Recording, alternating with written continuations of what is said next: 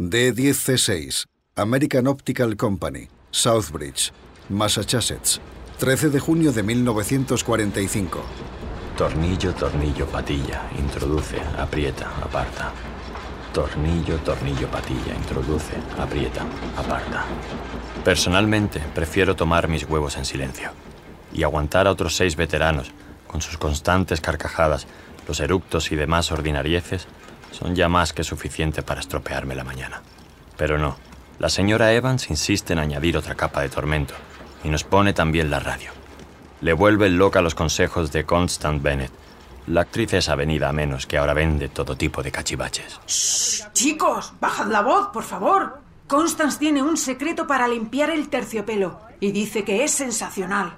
Algún día tendré un apartamento para mí solo y desayunaré como debe ser, en santa paz, empezando al ritmo justo la jornada. Hay pocas noticias capaces de callar las bocazas de todos. Esta, desde luego, los dejó mudos. Interrumpimos la transmisión para una comunicación de última hora. Nos confirman que ayer, durante una inspección en la Wallace Silversmith de Wallingford, Connecticut, fue detenido Joe Applegate, el brazo derecho de Al Capone y del que se desconocía el paradero desde que desapareció de Chicago en 1934. Al parecer, fue encontrado usando el nombre de Frank Rogers y llevaba varios años trabajando en la fábrica donde, según dijo William Warren, responsable del diseño Gran Baroque que tan famosa ha hecho a la Wallace, era un empleado modelo que jamás causó ningún problema. La señora Evans apagó la radio y se dejó caer en un taburete, trastornada. Dios mío. Un criminal de ese calibre y a la vuelta de la esquina. También se asustó Ronnie, el marín que acaba de volver de Iwo Jima sin una pierna. ¡Caramba!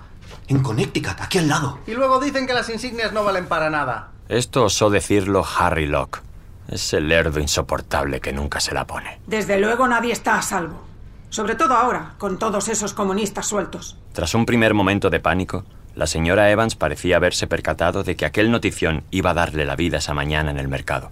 Y su indignación estaba tomando un vergonzoso tono entusiasta. Pues claro que hay que llevar las insignias. Todos los controles son pocos, si queréis mi opinión. Para cuando salí hacia la IO con Ronnie, él con sus muletas y yo arrastrando la maldita silla que me regalaron los japos, la señora Martin, la vecina, ya venía hacia nuestra pensión a paso ágil, dispuesta a comentar en detalle con la señora Evans lo que su hermana, que trabaja en Chicago, le había contado sobre la mafia. Apuesto mi paga semanal a que de pronto todos aquí en Southbridge tienen un primo, un vecino o una nuera que viene de Wallingford y que asegurará haber visto a Applegate en alguna ocasión. Tornillo, tornillo, patilla, introduce, aprieta, aparta. Tornillo, tornillo, patilla, introduce, aprieta, aparta. Una chapuza, eso es lo que ha sido. El tipo ha conseguido estar suelto 10 años, 120 meses, y en una fábrica de cuchillos nada menos. ¿Qué demonios hacen en el FBI durante todo el día? ¿Cuántos criminales campan a sus anchas por el país? Aquí, en la AO, trabajamos más de 800, a saber cuántos no son quienes dicen ser. Entre nosotros podría haber mafiosos, disidentes, o peor aún, comunistas. Desde luego a mí cuando llegué no me controlaron nada. El encargado se agachó, me hizo la foto y apuntó en un papel el nombre y la edad que le di yo mismo, sin más. Al día siguiente me dieron esta. D10, C6. Dices que vienes de la guerra y te ponen la alfombra roja. ¿Y qué lo prueba? ¿Una silla de ruedas? Las venden a patadas detrás de la estación. Hay más falsos inválidos intentando cobrar subsidios que soldados muertos en los pantanos de Mindanao. Yo podría ser uno de ellos. Mañana podría levantarme como Lázaro y empezar a disparar a todo el personal. Nah, yo no me fío de nadie. El comunismo es como la gripe. Si se te acerca uno y te escupe sus ideas, asegúrate de que no te pilla débil. Basta bajar las defensas y esos enfermos subversivos te contagian con sus Lenin y sus Marx.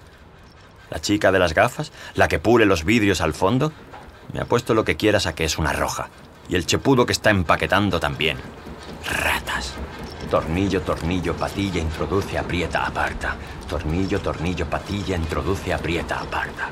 Si algo aprendí en la guerra es que todos esconden secretos. Hasta las mosquitas muertas. Mi compañero de escuadrón, por ejemplo, Goldie Johnson. Estuvimos juntos desde el inicio. Formábamos parte del sexto ejército del general Kruger, destinado en Filipinas. El día que desembarcamos en Lingayen, supimos enseguida que de allí no salíamos todos vivos ni de broma. Esos sitios son imposibles.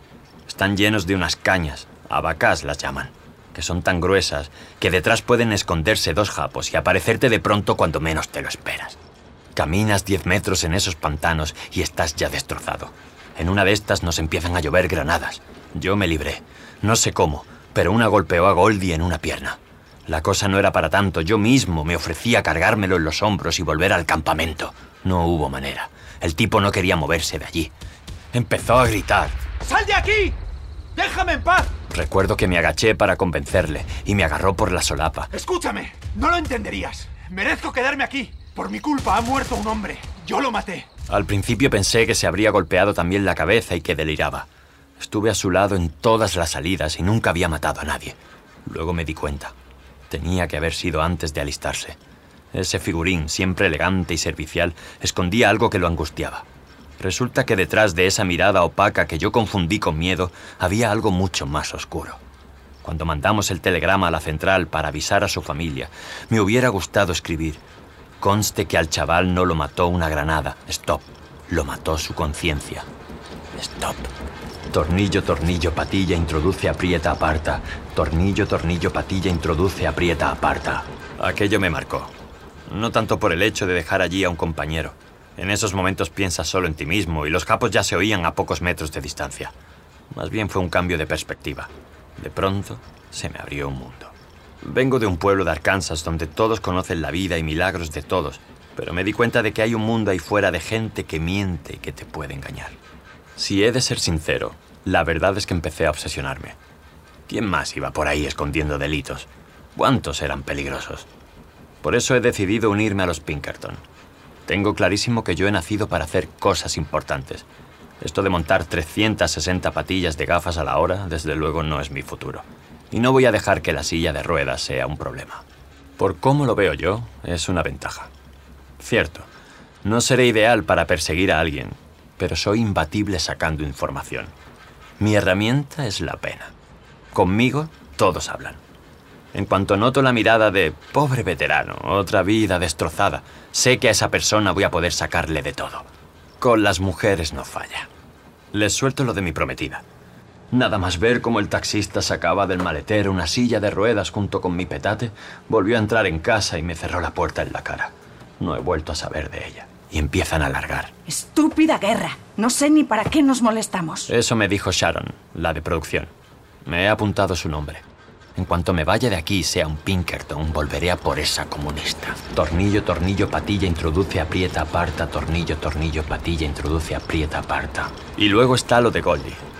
Las primeras semanas no hacía más que darle vueltas. ¿Cómo que mató a un hombre? ¿Cuándo? ¿Y a quién? ¿En qué lío podía haberse metido un chiquillo de Springfield, Illinois? Trabajaba con su padre, había estudiado abogacía en la Wesleyan. Eso es un gueto lleno de blancos millonarios. Allí nadie sabe lo que es matar. Aunque Connecticut tampoco es precisamente el lugar donde te esperas encontrar a un criminal mafioso. Y ya ves. Cuando sea un Pinkerton, lo primero que haré será investigar este caso. En mi pelotón había un policía de Ohio, Charlie Black se llamaba. Volvió a casa antes que yo. Vivía en Peoria, pero quizá conozca a alguien en Springfield. Tengo el presentimiento de que ese será el primero de una cadena de éxitos en la Pinkerton. Seré su mejor detective, sí señor. Aparta, Sam Spade. Deja que nos encarguemos los de Arkansas. Tornillo, tornillo, patilla, introduce, aprieta, aparta. Tornillo, tornillo, patilla, introduce, aprieta, aparta.